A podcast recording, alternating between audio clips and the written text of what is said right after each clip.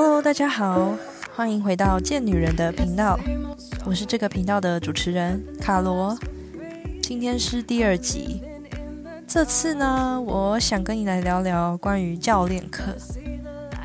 那我在这边先前情提要一下，当教练的门槛啊，其实没有很高，只要考过运动协会办的 C 级教练证照，基本上就可以成为连锁健身房的教练。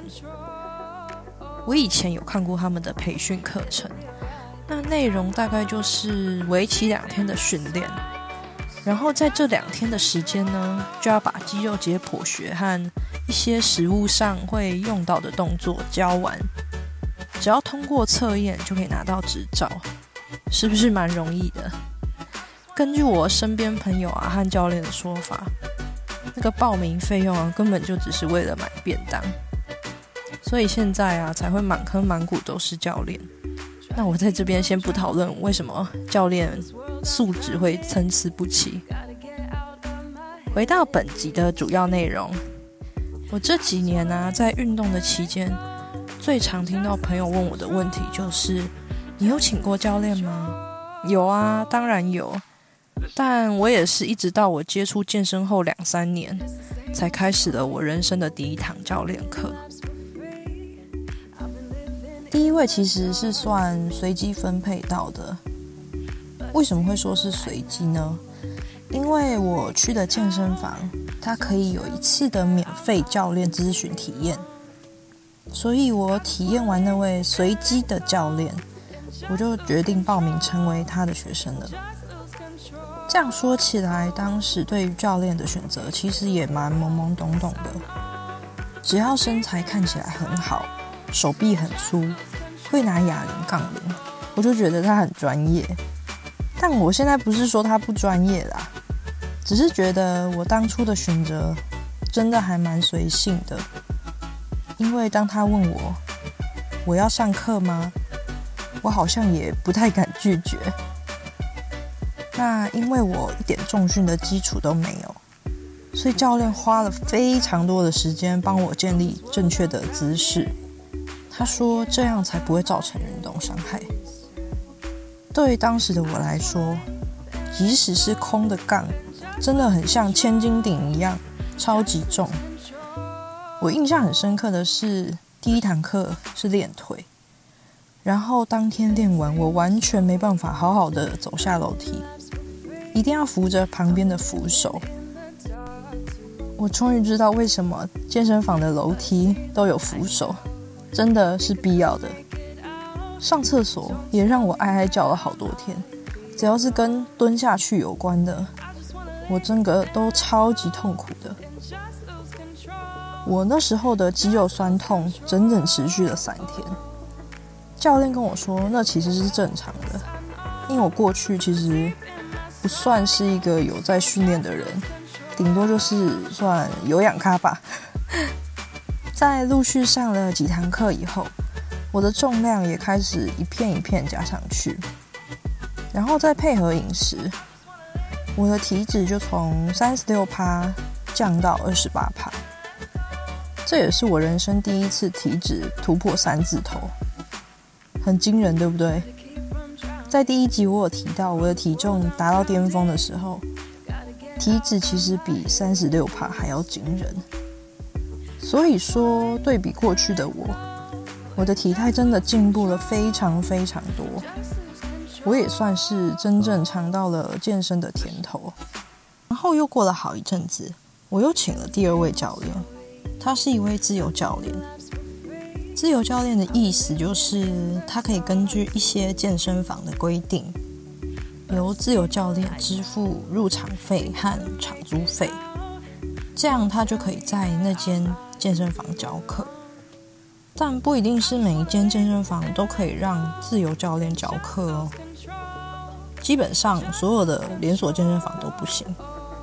当然啦，学生自己也是要另外付入场费的。那你会想问，之前上的好好的，为什么要换地方上教练课呢？会换一位自由教练，其实主要是想避开我原本的教练。如果看到我上其他教练的课，我自己内心会产生那种很尴尬的感觉。虽然这种事其实是非常正常的，但我心里就是有一个坎过不去。有人能理解吗？然后你可能还会想问，为什么要再请教练呢？的确，在第一位的指导之下，我已经学到很多关于健身的正确动作。但是怎么说呢？我大概观察了半年以上。我发现我的体态离自己的目标已经开始停滞不前了。如果说我的饮食没有问题，那可能是训练上出了什么问题吧。于是我就下定决心要再一次请教练。而这位自由教练在看过我的体态之后，他明确的点出来我现在的不足。其实我心里蛮惊讶的。因为恰巧就是我想要再加强的地方。他的教学方式跟第一位教练完全不一样。他发现我的动作上有很多小细节需要再更加的琢磨，而不是一个动作做完就接下一个动作。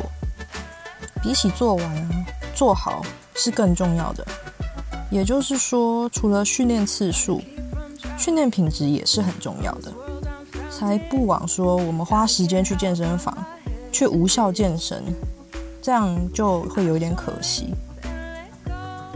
如果说第一位教练是帮助我从零到一的老师，那第二位就是让我从一突破到一点五的老师，没有区分说谁的优劣啊，只是针对不同阶段的自己，然后我就有不同的选择。那上完这两位教练，我有一些心得，就是我觉得人的短期记忆蛮厉害的。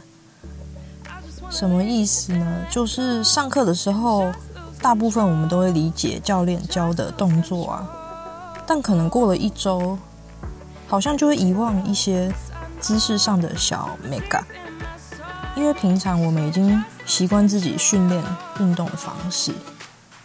那要让肌肉去形成记忆，需要一段时间。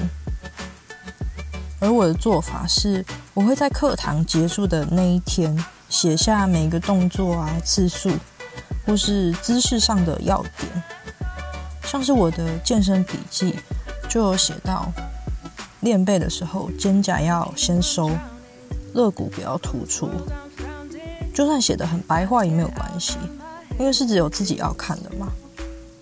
然后我一定会再次练习教练课堂所教的，然后回传影片给教练看一下，是不是我哪里没有参透？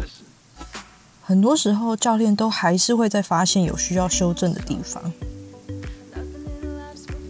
我觉得请教练对我最大的收获就是可以彻底的摸索健身器材，因为过去我总是看网络上的影片。然后就跟着做。那透过影片，很多动作的要领其实很难掌握，也很容易受伤。例如说，我今天想要拿哑铃来练胸，但我只知道就是躺在卧推椅上，然后推。那手啊、肩胛摆放位置，其实我一点都不了解，这样就很容易受伤。然后再来就是请教练，他可以针对你的。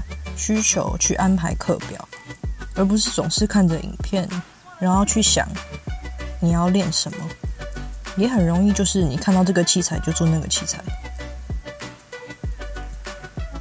所以说啊，如果只有在上课的时候才跟着教练安排的动作，然后事后没有继续练习，真的蛮可惜的。毕竟一堂课的费用其实也不便宜嘛。但我也看过蛮多人请教练，只是为了想要有人陪他一起练，一种陪练型教练的概念。虽然以上讲的好像蛮严肃的，但我真心希望在请教练之前，可以好好思考一下自己为什么要请教练，以及希望教练带给你怎样的帮助。